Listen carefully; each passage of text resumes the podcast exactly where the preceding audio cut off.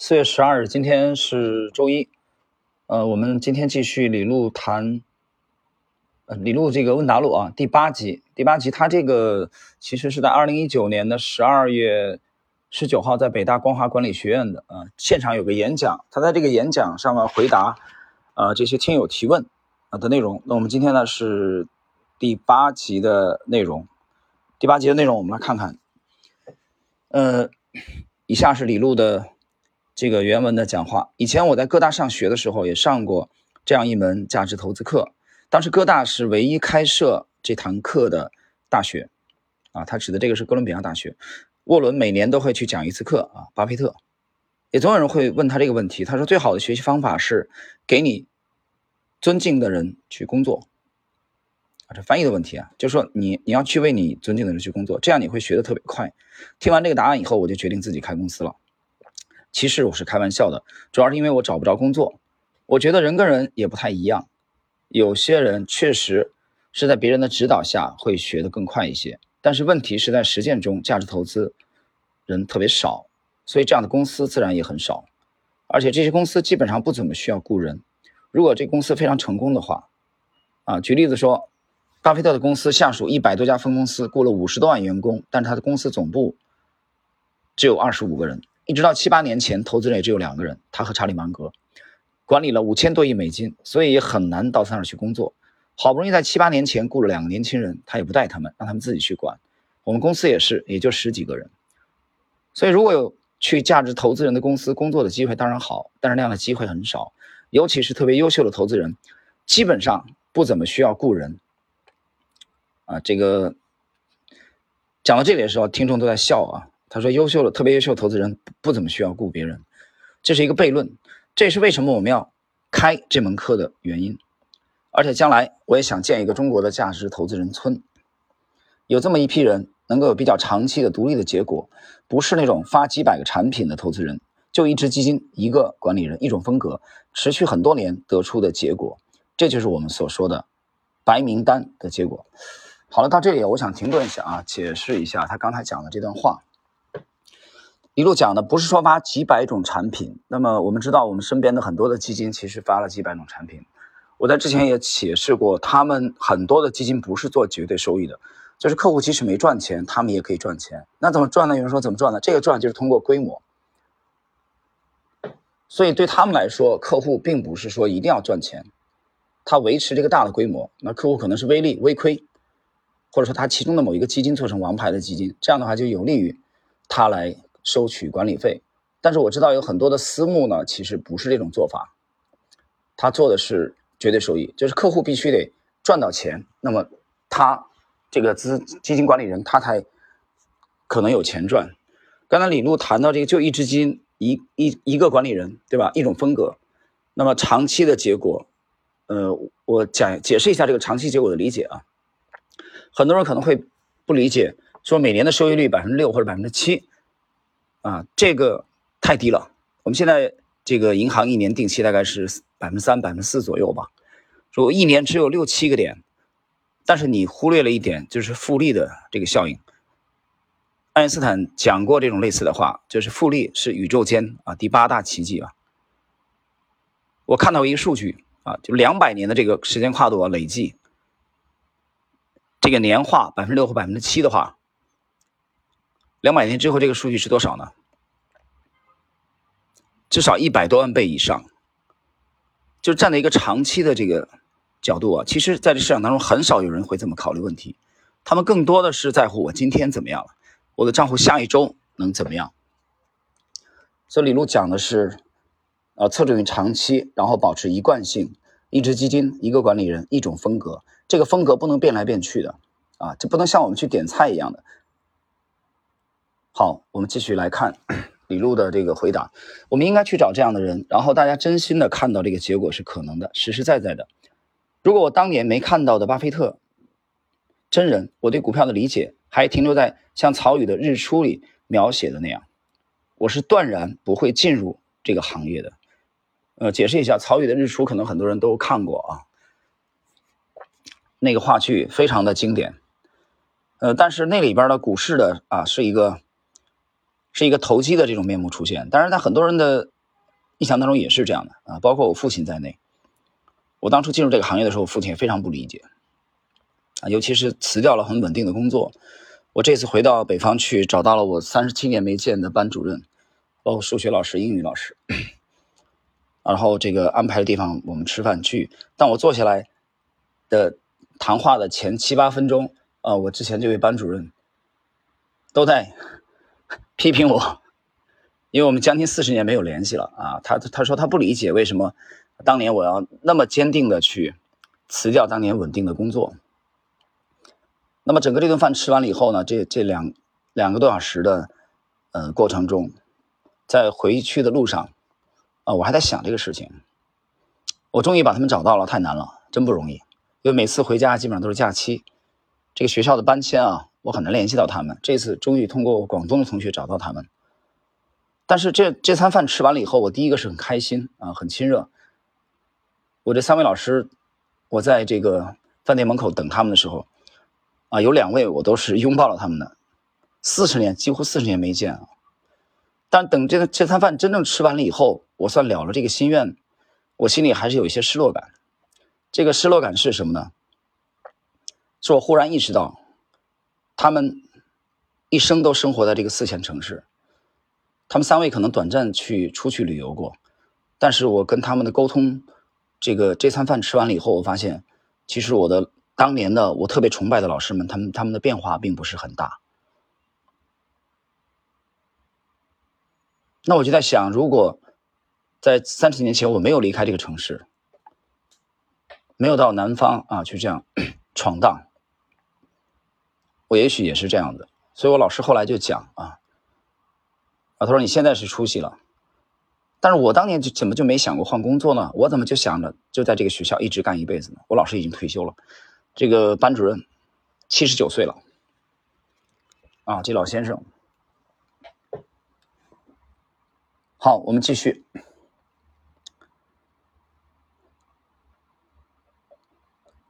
当然，我也想给巴菲特工作，但他不雇人，我们也不雇人，所以我觉得最好的方办法是自学。自学的同时，去和已经在这条路上走了很远的人。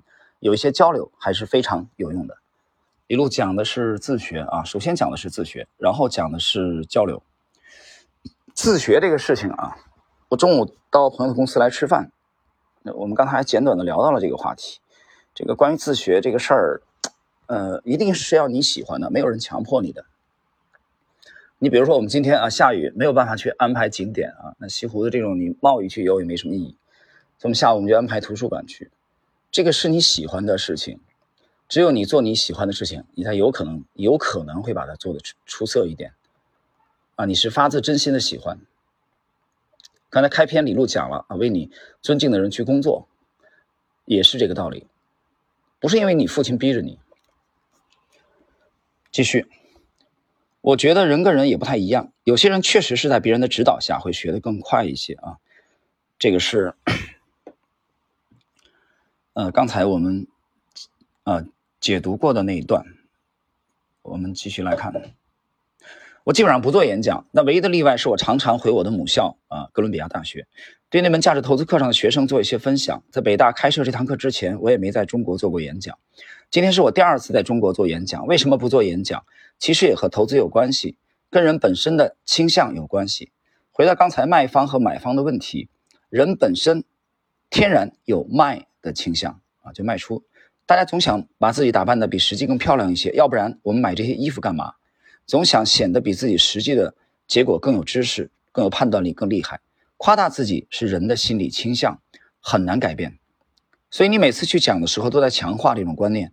尤其是讲一些具体的股票的时候，你每次去讲，每次见投资人的时候，本来还留了一些比较健康的怀疑，因为人不可能百分之百的确定。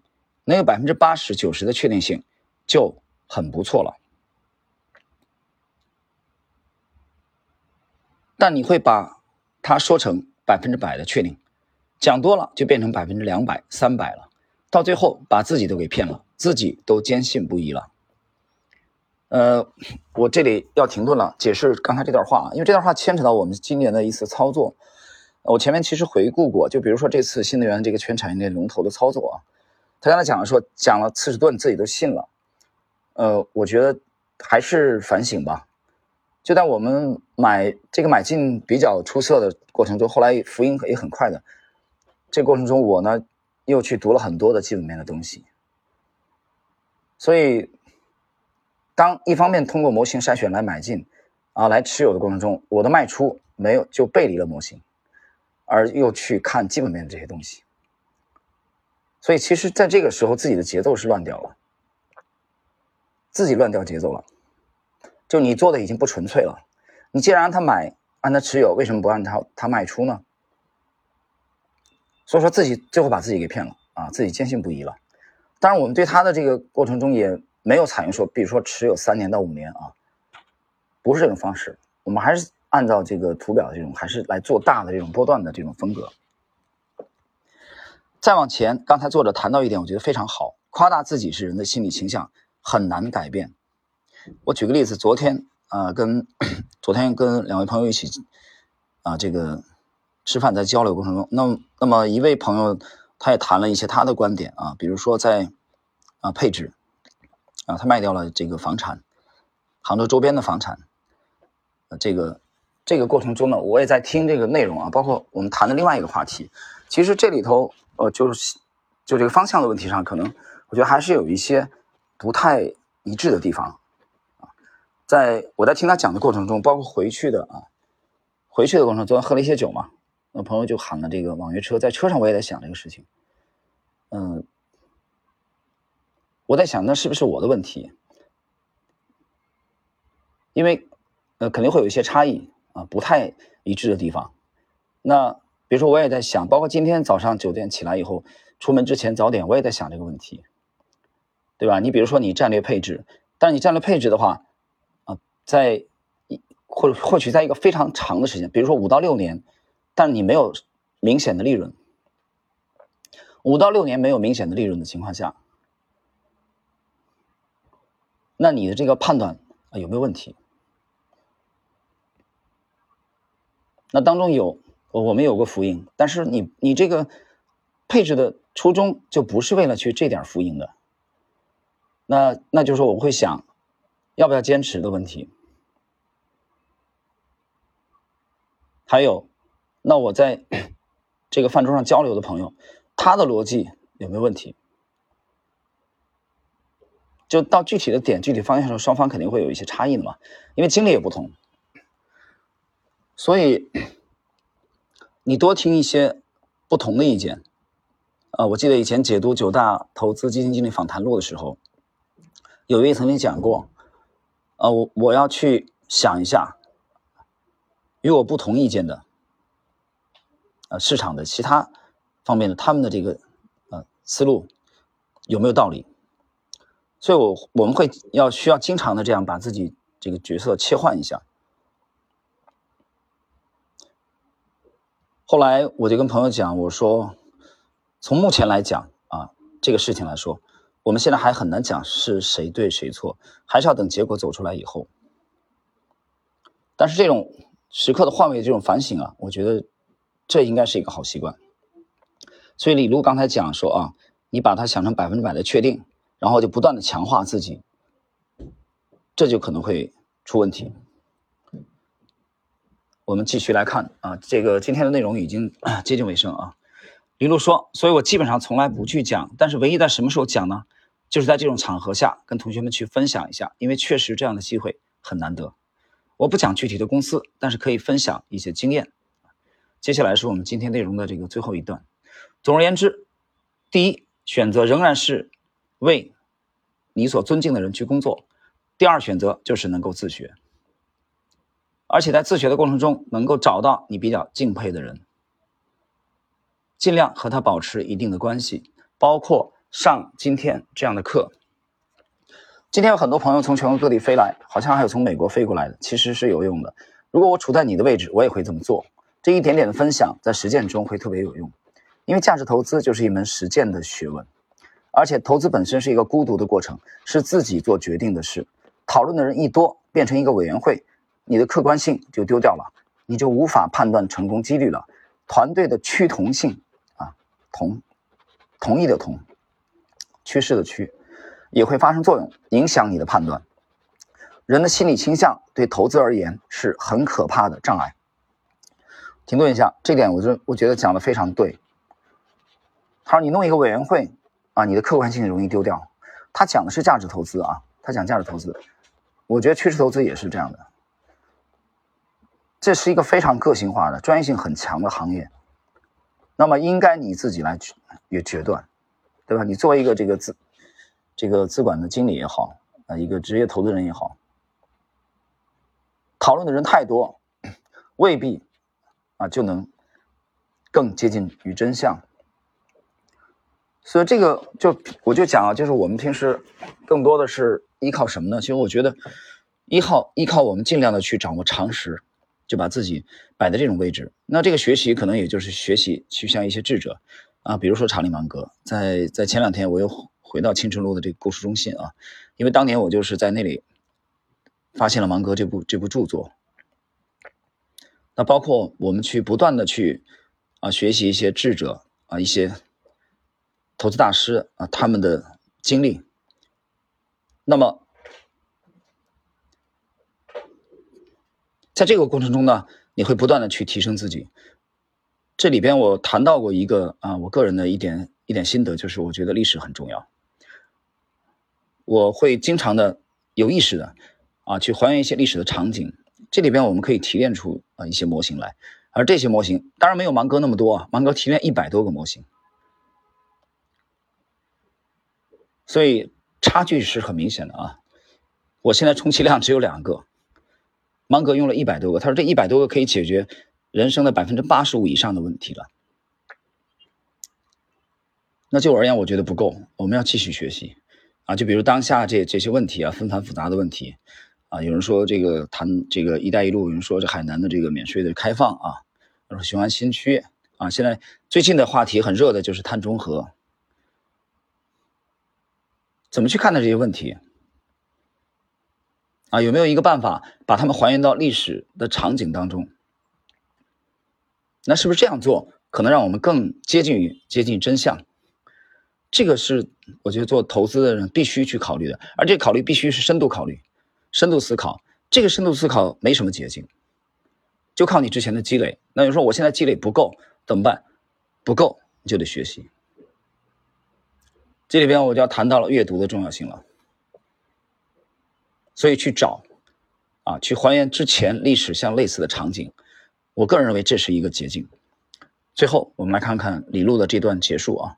如果大家有这样的机会，那当然一定要珍惜这个机会，抓住这个机会。但是没有机会的时候，你可以创造其他的机会。当然，最主要的还是自己学习、自己体验这样一个过程。你看，大家注意，他这里用了两个自己：自己学习、自己体验。我相信，好了，今天这一集内容啊，李璐的回答啊，这个回答结束了。但我对他这个理解，我觉得他讲了两次自己学习、自己体验，他没有谈说讨论。我并不认为说讨论不重要。我相信中国的公共基金的这个决策机制里边啊，包括社保基金一定会有讨论的机制，但是这个不是最根本的。这个我觉得立足点还是在你之前自己的深入思考的这个过程，深入学习的讨论只不过是后边那个步骤而已。换言之，你不是主要通过讨论的。我想哪一位这个投资经理也好，基金经理也好，都应该明白这个道理。那就是我们平时主要是依靠这个过程，靠靠你独立的思考、独立的学习来积累、来把握机会的。倒数第二行，刚才李璐讲到了，说没有机会的时候，你可以创造其他的机会啊。我就以现在的 A 股，我简单讲两句吧。可能很多人更关心这个啊。我们现在还是空仓的这种状态啊，空仓或者基本空仓吧啊。有人说呢，什么叫基本空仓？我说那你可能有百分之五的仓位，那也属于基本空仓了吧？百分之十以下，这个时候我们就很放松。当然了，其实我从嗯到了杭州这几天，九号到了杭州，在微信里也接到我的这个几位粉丝的啊，包括今天上午也有两位啊，说老师我买了这个股票啊，盈利了啊，涨停了。老师，另外一个说啊，我我买了这个股票，就是每个人其实对现在的股市都会有自己的解读。那今天也有涨停的吗？我中午跟朋友吃饭。之后来看了一下这个盘面，呃，的确是有涨停的股票，但是呢，我注意到一点，就在上一周啊，我在上海到杭州之前的时候，在酒店我只打开电脑看了一次，那一次我做了一个筛选，我发现我们的股票池当中的数量那个数目我是记住的，那扫一眼就记住了嘛？刚才呢，在中饭这个收盘之后，我做了一次这个复盘，我发现比在上海期间啊一周多的时间，这个股票的数量减少了百分之二十。这意味着什么？这意味着什么呢？这意味着盘面大的这个趋势来说啊，机会来说在减少，而不是在增加。那么，即使我这么讲了。今天还是涨停板，我们看看多少只？到五十四只之前吧，六十只。我们踢掉五只新股啊，那还是有五十五个涨停板嘛？这其中包括创业板的啊，涨了百分之二十的、百分之十六的都有，就涨百分之十十以上的，还是有五十多只。但这些涨停板能不能把握，好不好把握，能不能被你的交易体系轻松的把握，这是另外一个问题。那么在目前，我们还是以空仓为主，我们想休息。所以李璐刚才讲了一句话啊，把握其他的机会。这个其他机会是什么？我认为就是学习、等待。我们等待看年内有没有更大的机会。我们把这个机会立足于，就类似于我们在。这个疫情的那一年上半年啊，把握的这只医药股一样，有的时候你跟市场保持距离啊，我觉得会会是一种比较轻松的状态。你比如说，我们节目也有几天没录制了吧？所以我今天到朋友公司来，把电脑打开，一个是更新一期节目，然后呢去复盘看一下，我发现看了以后跟没看 区别不大。所以我们将继续休息，等待下一次的机会。好了，时间关系，我们今天这一集就到这里了。哦，第八集。